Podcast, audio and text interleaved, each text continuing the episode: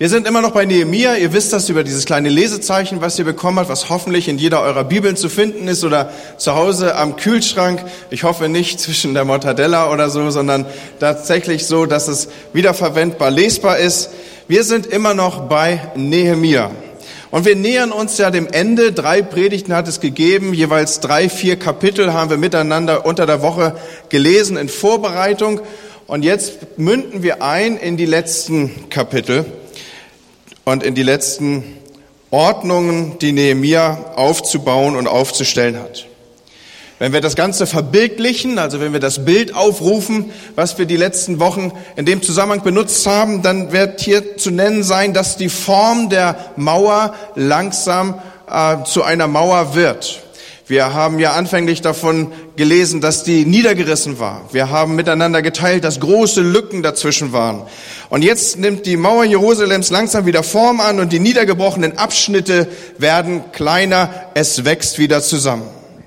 Und die Menschen nahmen, ich danke an der Stelle nochmal dem Alex, dem Pastor Alex für seine fantastische Predigt letzte Woche. Die Menschen nahmen ihren Platz an der Mauer ein und wurden Wächter an der Mauer Jerusalems. Sie haben eine Entscheidung getroffen, zu der wir auch am letzten Sonntag aufgerufen waren. Zuerst das Haus Gottes. Und ich nehme meinen Platz von meinem eigenen Privaten weg und gehe an die Mauer, dort meinen Dienst zu vollziehen. Danke, Alex, an der Stelle nochmal für dein fantastisches Wort.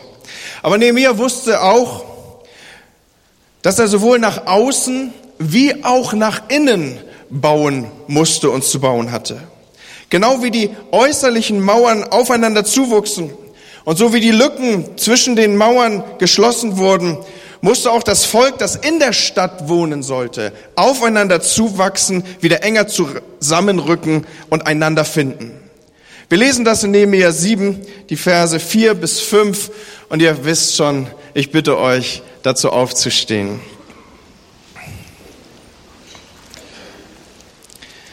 Die Stadt aber war weit und groß, aber wenig Volk darin und Häuser waren noch nicht wieder gebaut. Und mein Gott gab mir ins Herz, dass ich die Vornehmen und die Ratsherren und das Volk sammelte, um sie aufzuzeichnen nach Geschlechtern. Und Heiliger Geist, wie eben schon ausgedrückt und gebetet, auch ich möchte mich dem anschließen. Mach heute Morgen was an uns, dass es uns im Herzen erreicht. Gib es uns, wie Nehemiah es ausdrückt, ins Herz, was heute Morgen deine Gedanken sind. Amen.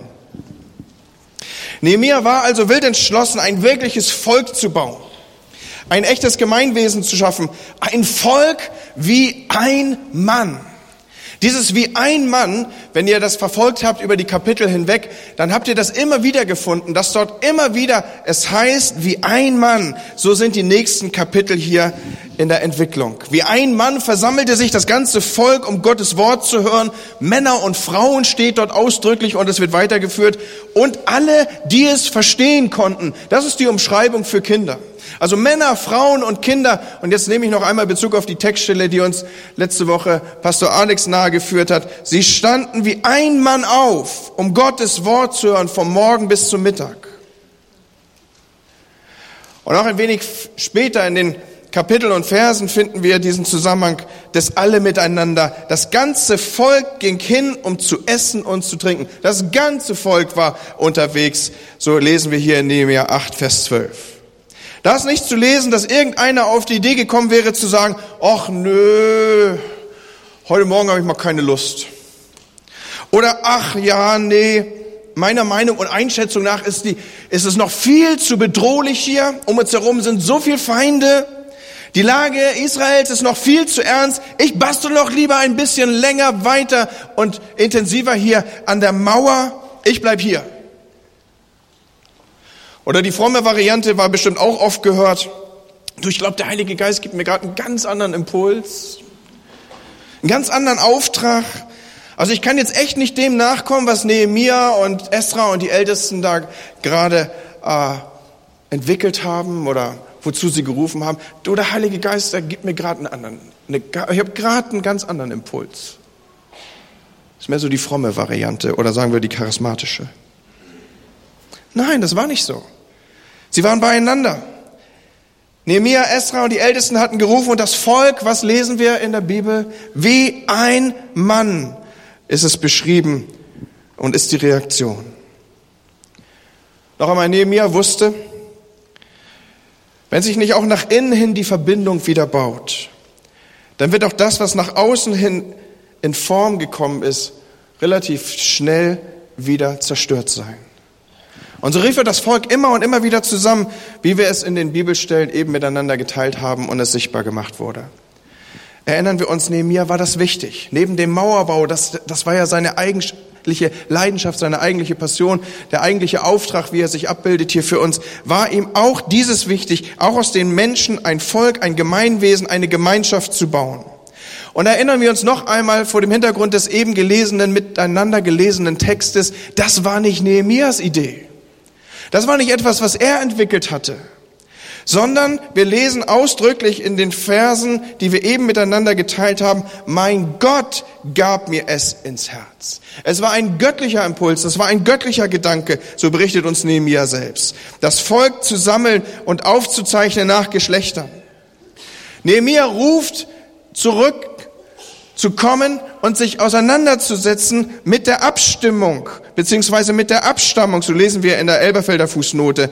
Mein Gott gab es mir ins Herz und ich versammelte die Edlen und Vorsteher des Volkes zur Feststellung ihrer Abstammung. Und Freunde, warum entwickle ich das vor uns? Warum ist das Nehemiah wichtig? Warum ist das etwas, was auch für uns Relevanz hat, wenn wir darüber nachdenken, das Reich Gottes und die Gemeinde Gottes zu bauen, auch hier in unserer Mitte? Weil es insofern Relevanz hat, als dass wir uns doch mal fragen dürfen, was bedeutet das denn für uns als Gemeinde, wenn Nehemiah das Volk zusammenruft, sich nach Geschlechtern beziehungsweise mit ihrer Abstammung auseinanderzusetzen. Das bedeutet doch nichts anderes, als dass wir anfangen, uns zu beschäftigen mit Eltern und Großeltern. Das bedeutet doch nichts anderes, als sich auseinanderzusetzen mit Erbe und Geschichte, mit dem, was vorher war und was jetzt da ist, mit dem, die vorher unterwegs waren und die jetzt unterwegs sind. Die Auseinandersetzung mit dem, was schon war. Und indem er dies von seinem Gott empfängt, führt er, könnt ihr euch das vorstellen, Familie und Familie zusammen. Und man ahnt, ach, ich bin mit dem und das ist ein Cousin und das ist ein Großcousin und der hat die geheiratet, gibt's ja gar nicht. Und da und Stammbaum und der wird ja immer breiter, der Stammbaum. Und wisst ihr, was dabei rauskommt? Am Ende heißen wir alle Friesen. Also nee, das ist, das war jetzt, das war jetzt die moderne Variante, ja? Aber so ungefähr müsst ihr euch das vorstellen. Die sind, die sind da reingegangen und haben geguckt, wer mit wem und Mensch, und das ist Opa und Uropa und die kamen von daher und die haben mal da gelebt. Das war eine intensive Auseinandersetzung, die hier in Gang kam. Enkel mit Opa und Väter mit Söhnen und Mütter mit Töchtern.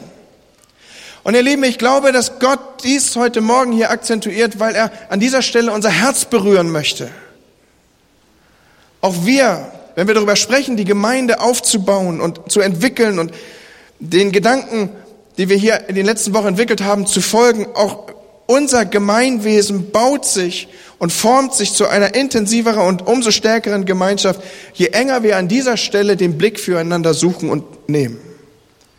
Die Mitglieder und das Miteinander der Generationen, wie wir es hier bei Nehemiah sehen, das hat eine ganz erhebliche Rolle für den Aufbau Jerusalems in damaligen Tagen gespielt und das hat sich bis heute nicht verändert. Wenn wir über Gemeindebau nachdenken, dann müssen wir genau diese Blickrichtung auch für uns nehmen. Freunde, wir glauben an einen Gott, der sich uns selber vorstellt als der Gott Abrahams, Isaak und Jakobs. Ein Gott, der sich also vorstellt als ein Gott jeder Generation. Abrahams, Isaaks und Jakobs. Und so muss auch jede Generation Gott für sich selber erleben. Und dieses Erleben ist hochindividuell. Jede Generation erlebt Gott anders, mit anderem Liedgut, mit anderer Art es zu tun. Es ist unterschiedlich. Und das nicht erst seit der Erfindung der Neuzeit, sondern schon in damaligen Tagen. Es ist gut zwei Wochen her, da habe ich mich ein wenig intensiver mit diesem Gedanken beschäftigt. Gott Abrahams, Isaak und Jakobs. Ist euch mal aufgefallen, dass unglaublich unterschiedlich das persönliche Erleben dieser Männer, die ja für Generationen stehen, mit Gott war? Da haben wir Abraham, der von Gott ein Eingreifen erfährt, der losgeht, der ein Pionier des Glaubens wird, der sich Dinge erkämpft, der Rückschläge erlebt, der irgendwie Lügen, äh, ich will nicht sagen verbreitet, aber benutzt, um seine Frau zu schützen, die dann irgendwie äh, sie zu schützen davor, dass der pharaonische oder der ägyptische König, der Pharao, ihr irgendwie an die Wäsche geht und so weiter. Und äh, all dieses, Abraham, ein Mann des, des Glaubens, wie er uns später vorgestellt wird, der Dinge erkämpft und Dinge erobert, ein ganz unruhiges Leben. Er ist hier und dort und muss durch die Gegend ziehen. Und dann kommt Isaac. Und der macht eigentlich nicht viel mehr. Ich weiß, ich tue ihm jetzt vielleicht ein kleines bisschen weh, aber ich will die Diskrepanz aufzeigen zwischen diesen beiden Generationen. Der, der, der macht eigentlich nicht viel mehr, als ab und zu mal einen Brunnen aufgraben. Und, aber es ist ein Brunnen, den hat schon sein Vater Abraham gegraben. Und, und äh, ja, was macht er noch? Er bändelt so, legt sich so ein bisschen mit den Philistern an. Aber wenn du das mal verfolgst, der Gott äh, Isaaks, da ist von diesem spektakulären Tun, was wir noch bei Abraham erleben, wenig zu lesen. Der führt ein einigermaßen gesetteltes, ruhiges Leben. Der braucht sich eigentlich um nichts kümmern. Der genießt die Segnung seines Vaters. Der braucht sich nicht mal um eine eigene Frau kümmern. Selbst das nimmt er ihm noch ab.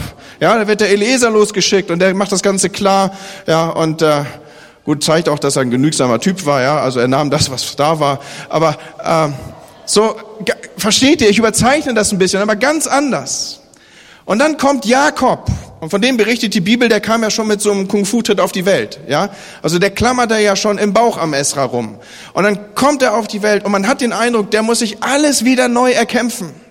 Der geht los und legt sich mit allen möglichen Leuten an, als allererstes mit seinem Bruder. Und dann muss er fliehen und ihr kennt die Geschichte selber. Dann hat er ein Abenteuerleben sondergleichen. Und er geht durch tiefen Zerbruch und er kämpft mit Gott. Und für seine Frau muss er zweimal sieben Jahre arbeiten, weil er dann auch den Doppelpack hat und so. Ja, aber all diese Geschichte kennt ihr ja auch. Aber man hat den Eindruck, was für ein anderes Leben als Isaak. Und Isaak wiederum ein ganz anderes Leben als Jakob. Warum ich das so entwickle, ist, Gott schreibt mit jeder Generation eine andere Geschichte. Und das Gotteserleben jeder Generation ist hoch individuell. Aber doch ein Erleben des Auferstandenen beziehungsweise des lebendigen Gottes. Und deswegen lassen sich dieserlei Dinge auch nicht gegeneinander ausspielen. Wir leben nicht von den Erfahrungen der Vergangenheit und dürfen uns darauf ausruhen, was unsere Väter mit Gott erlebt haben. Das gilt der nachgewachsenen Generation. Sondern jede Generation muss Gott neu erleben. Aber noch einmal Vorsicht bitte. Die Generation und das Erleben der Generation, das darf nicht gegeneinander ausgespielt werden. Das eine Gotterleben ist nicht besser, intensiver als das andere. Und für den, der die Verbindung immer noch nicht sieht zu dem, was ich hier sage, Pfingstjubel und Lobpreis lässt sich nicht gegeneinander ausspielen. Chorgesang und Band lässt sich nicht gegeneinander ausspielen. Laute und leise Töne lassen sich nicht gegeneinander ausspielen. Das sind keine Widersprüche. Und man kann da so vieles einsetzen, was Kleidung angeht und Mode und Etikette und wie wir es alle gerne hätten.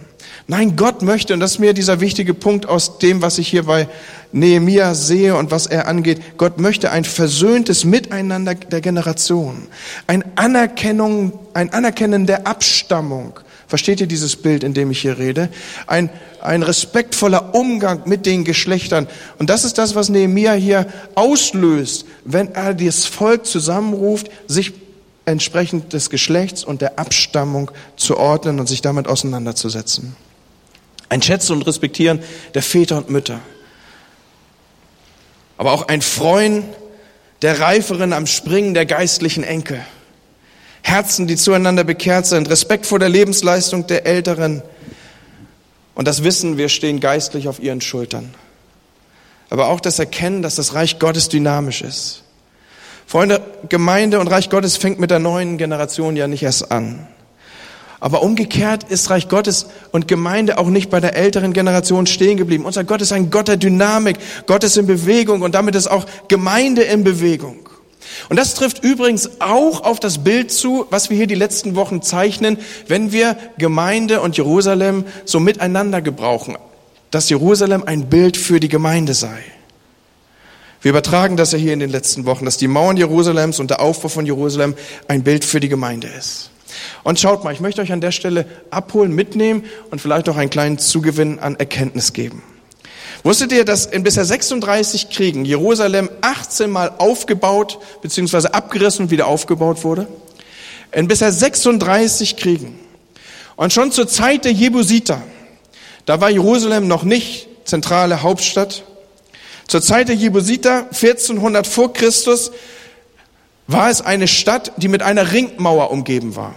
Diese Stadt der Jebusiter, Bibelkenner wissen das, ist die, die David erobert hat und die er dann zu seiner Stadt Davids ausgebaut hat. Wir befinden uns also im 14. Jahrhundert vor Christus. David nimmt die Stadt der Jebusiter ein. Die hat schon damals eine Ringmauer, deswegen ist sie erobert worden durch den Tunnelzugang. Die Leute, die mit mir in Israel waren, die haben diesen Tunnelzugang schon mal gesehen. Durch den ist der Herrführer Davids hochgekrabbelt und hat von innen quasi, weil die Stadt mit einer Ringmauer befestigt war, die Stadt eingenommen. So, David baut nun also und befestigt diese Ringmauer weiter. Und dann übernimmt ja sein Sohn nach ihm die Regentschaft. Und unter König Salomo, wir wissen darum, wird der Tempel gebaut und ein großer Palast Salomos wird gebaut. Und damit auch dieser Palast und der Tempel befriedet ist und geschützt ist, baut Salomo die Mauer aus und vergrößert die Stadtmauer Jerusalems, die David gefestigt hat, um eben die Palastanlagen und um die Tempelanlage. Ihr seht es hier. Das, was rechts oben auf dem Hügel liegt, das ist eben der Tempel und das sind die Palastanlagen von Salomo. Und in dieser Weise wird die Mauer vergrößert. Weil der neu gebaute Tempel und der Palastbezirk von Salomo mit eingefasst werden sollte in die Mauer. Dann machen wir einen kleinen Zeitsprung ins achte Jahrhundert vor Christus. Da kommt es zu einem Einmarsch des assyrischen Weltreiches nach Israel hinein. Und zwar zog man jeweils von Norden her über die natürliche Furt der Golanhöhen in das Land ein. Von der Seite war es gut einnehmbar. Und wo traf man als erstes drauf? Auf das Nordreich. Zu diesem Zeitpunkt ist Israel gespalten in ein Nordreich und ein Südreich. Und der assyrische Einmaß in das Nordreich löst jetzt eine Flüchtlingswelle aus. Das kennen wir auch und die, die noch den Zweiten Weltkrieg erinnern, die wissen um solche Flüchtlingswellen. Und diese Flüchtlingsströme, die ziehen Richtung Süden auf Jerusalem zu. Jerusalem lag im, im, im, Süden, vom Nordreich aus gesehen lag es eben im Süden. Und diese Flüchtlingsströme kamen von Norden auf Jerusalem zu. Und weil kein Platz innerhalb der Stadtmauern war, bauten diese äh, Flüchtlinge außerhalb der Stadtmauer im Westen sich ein neues Zuhause auf. Und als dann später die Assyrer weiter vordrangen Richtung Süden, da befestigte Hiskia, ihr dürftet das jetzt sehen können, seht auch, wie groß das ist. Also Jerusalem hat sich ähm, äh, fast verdreifacht in der Zeit. Hiskia baute also eine größere Mauer um diese Neusiedler herum, damit auch die geschützt sein konnten. Konntet ihr mir soweit folgen? Okay.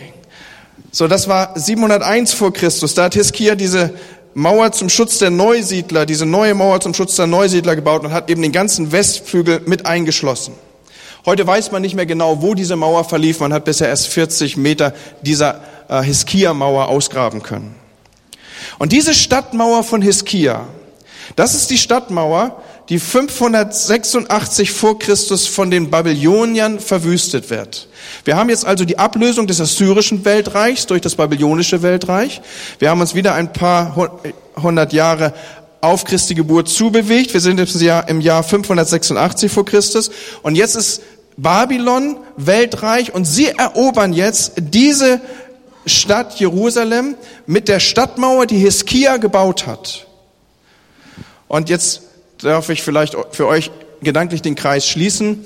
Also Nehemia war ja in Babylon auf der Burg Susa, so beginnt ja das Buch Nehemia. Ich, Nehemia, war in Susa in Babylon. Warum war er da? Weil eben die Babylonier hatten, Babylonier hatten so etwas wie eine ethnische Säuberung vorgenommen. Die haben die Israelis ins Exil geführt. Die haben quasi Jerusalem geplündert, haben die Mauer niedergerissen und wir haben jetzt gerade gelernt, das war die Mauer, die Hiskia gebaut hat. Diese wurde niedergerissen und der Einmarsch der Babylonier war dafür, warum sich das Volk überhaupt in Babylon befand und warum auch Nehemia selber am Hof äh, des Königs von Babylon war. Und erst unter Nehemia im Jahr 445 vor Christus, da werden die Mauern Jerusalems wieder aufgebaut. Aber ich habe ja eben schon gesagt, ihr seht jetzt das Bild hier, ich habe ja eben schon gesagt, der babylonischen Herrschaft was die begleitet hat, waren ethnische Säuberungen, waren Wegführungen. Hunderttausende wurden weggeführt und die Bevölkerung Jerusalems war massiv geschrumpft. Und deswegen seht ihr jetzt hier im Hintergrund auch, dass die Stadtmauer, die Nehemia aufbaute, um ein Vielfaches kleiner war als die Stadtmauer, die damals Hiskia gebaut hatte. Wenn wir also davon lesen, er baute die Mauern Jerusalems wieder auf, dann baute er sie auf, aber nicht die gleiche Mauer, die damals Hiskia gebaut hatte. Und ein letztes Bild habe ich noch, die Stadtmauer von Jerusalem, die wir heute kennen, vielleicht nochmal einmal die Folie weiter, dieses vertraute Bild. Diese Stadtmauer ist erst im 16. Jahrhundert gebaut worden, von 1535 äh, bis 1541 nach Christus. Das ist die sogenannte osmanische Mauer. Und die heißt, ist deswegen osmanisch, weil sie von dem türkischen Sultan Suleiman dem Prächtigen errichtet wurde. Also die, die heute nach Israel reisen, die sehen die Mauer aus dem 16. Jahrhundert. Warum erzähle ich uns das alles? Was ist der Hintergrund dieser kleinen Geschichtsstunde? Weil ich etwas deutlich machen will, Freunde. Jerusalem hat sich immer verändert.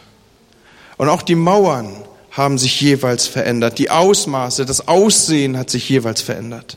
Die Mauern Jerusalems waren zur Zeit David anders als die Mauern zur Zeit Salomos. Und sie waren zur Zeit Salomos anders als zur Zeit Hiskias. Und sie waren zur Zeit Nehemias wieder andere, wie wir eben gesehen haben. Man erkannte es immer als die Mauern Jerusalems. Und auch die Tore wurden entsprechend eingesetzt. Das hatte einfach den Hintergrund, weil da die Straßen in die Stadt kamen. So, das Fischtor war das Fischtor, weil durch das Fischtor die Fische reinkamen. Ich habe dieses Tor gewählt, weil ich habe gedacht, da hat der Norddeutsche den einfachsten Zugang zu. Ja?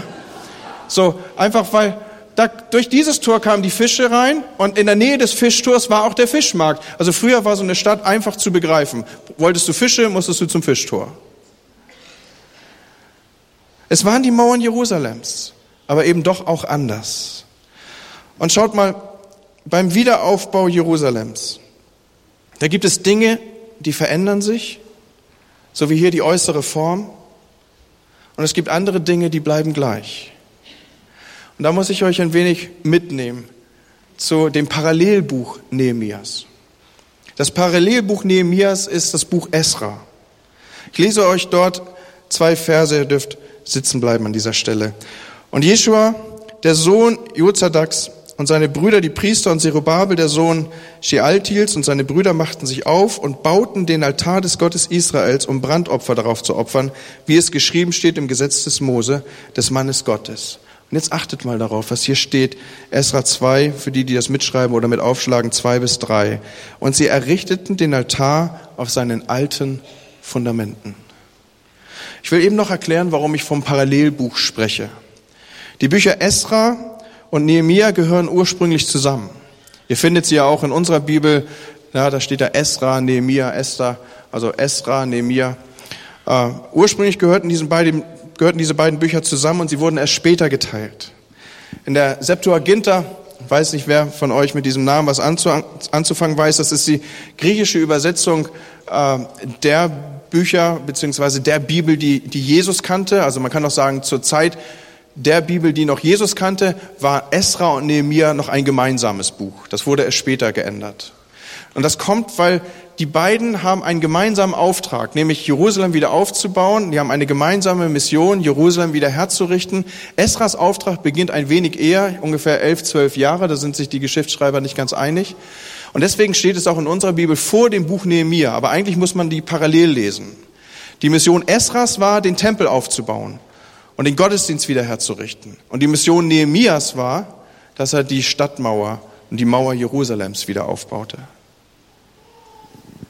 Und das, was die Mission von Nehemia war, das hat uns die letzten Wochen ja intensiv beschäftigt. Und wenn also jetzt im Buch Esra steht, und wir errichteten den Altar auf seinen alten Fundamenten, dann ist das etwas, was an gleicher Stelle wieder aufgebaut wurde, während die Mauer sich veränderte. Und dieser Altar, er war etwas Bleibendes. Etwas, was es immer im Tempel gab. Jeder Tempel, jede Stadt Gottes hatte einen Altar. Und ich weiß gar nicht, wie vertraut uns dieses Symbol noch ist. Der Altar ist ein Symbol für die Gegenwart Gottes. Da kommt das her, wenn ein Prediger einen Altarruf macht. Ich weiß auch, dass wir hier gar keinen Altar mehr haben. Aber jeder von euch weiß, glaube ich, immer noch, was ein Altarruf ist. Es ist ein Ruf, sein Leben Gott zu geben und in die Gegenwart Gottes zu kommen. Nichts anderes ist ein Altarruf. Das meint also symbolisch, komm und gebe dich Gott hin und wende dich zu Gott.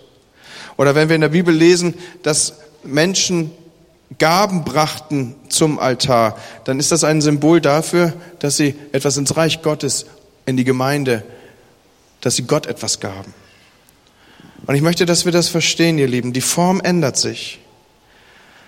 Aber dass das Reich Gottes aufgerichtet und gebaut wird durch Hingabe auf diesen Altar, das sind Dinge, die bleiben und wo sie im persönlichen Leben oder auch im Leben einer Gemeinde niedergerissen sind, da müssen diese Dinge auf den alten Fundamenten wieder aufgebaut werden. So, es gibt Dinge, die man auf das Alte aufbaut und es gibt Dinge, die werden sich in ihrer Form verändern.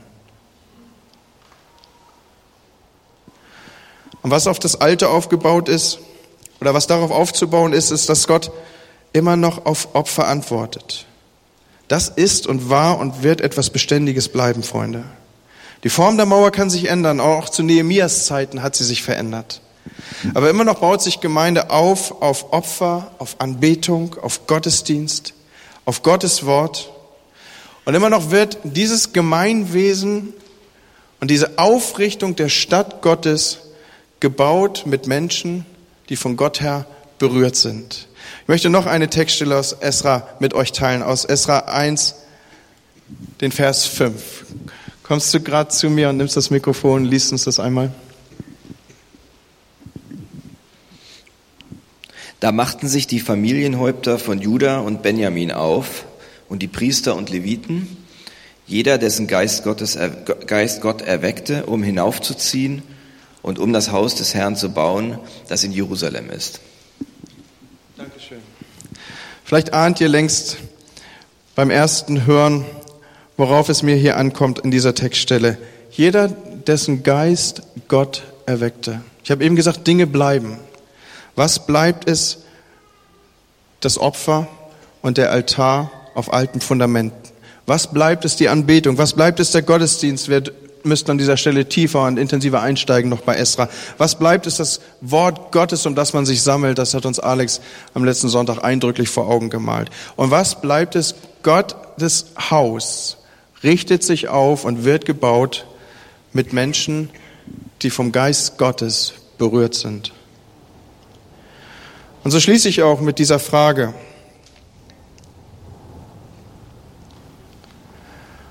Wo sind Dinge, die du vielleicht freigibst, freigibst für dich, dass sie doch auch eine andere Form finden können. Du trauerst vielleicht der Mauer Hiskias nach.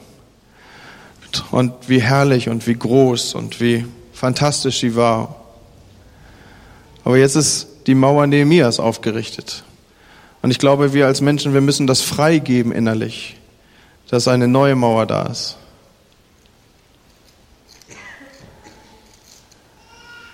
Oder eine andere Frage, die ich dir geben möchte. Was musst du ganz persönlich, wenn wir darüber gesprochen haben, dass bei Nehemia nicht gebaut und nicht nur gebastelt wirst, wo musst du das Fundament freiräumen und Dinge auf dem alten Fundament neu aufrichten? Was ist mit deinem Lesen der Schrift? Was ist mit deinem Beten? Die alten Fundamente, Leute? Was ist mit dem, dass der Geist Gottes zu dir redet und du die Gemeinschaft mit ihm suchst? Was ist mit den Dingen, die den Heiligen Geist betrüben? Das bleiben die alten Fundamente. Und das sind die Altäre, die auf alten Fundamenten aufgerichtet werden müssen. So, was darf sich verändern in deinem Leben?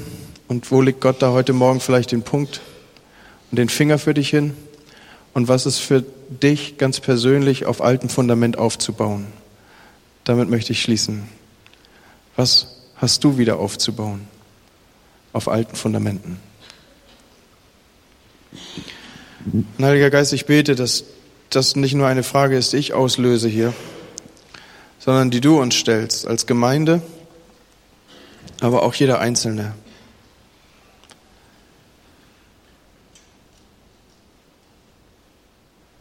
Und ich bete, dass du uns nicht ohne Antwort lässt, Heiliger Geist. Ich möchte an diesem Morgen einfach rufen als Botschafter in Christi Stadt, wie die Schrift es sagt. Gebt euer Leben neu Gott hin als ein lebendiges Opfer auf dem Altar deines Lebens.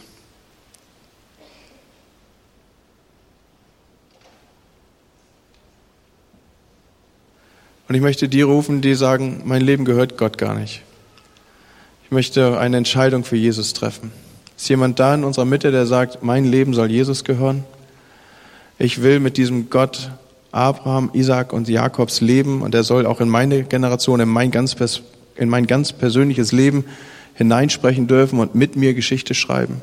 Ist jemand da, der heute Morgen sagen möchte, ich möchte mich zu bekehren zu Gott? Dann frage ich dich gerade jetzt, zeig mir deine Hand und ich bete sowas von gerne für dich, das glaubst du aber. Ist jemand da? Dankeschön. Ich habe die Hand gesehen, ja. Jesus, wir finden das toll, dass du da bist, dass du der Auferstandene bist, dass du dich bewegst und dass du redest. Und Herr, ich bete darum, dass das nachwirkt, was wir miteinander geteilt haben diesen Morgen. Und ich bete für die Kraft des Heiligen Geistes auf uns, dass sie uns bewegt und uns antreibt, das Haus Jerusalems zu bauen. Amen. Amen.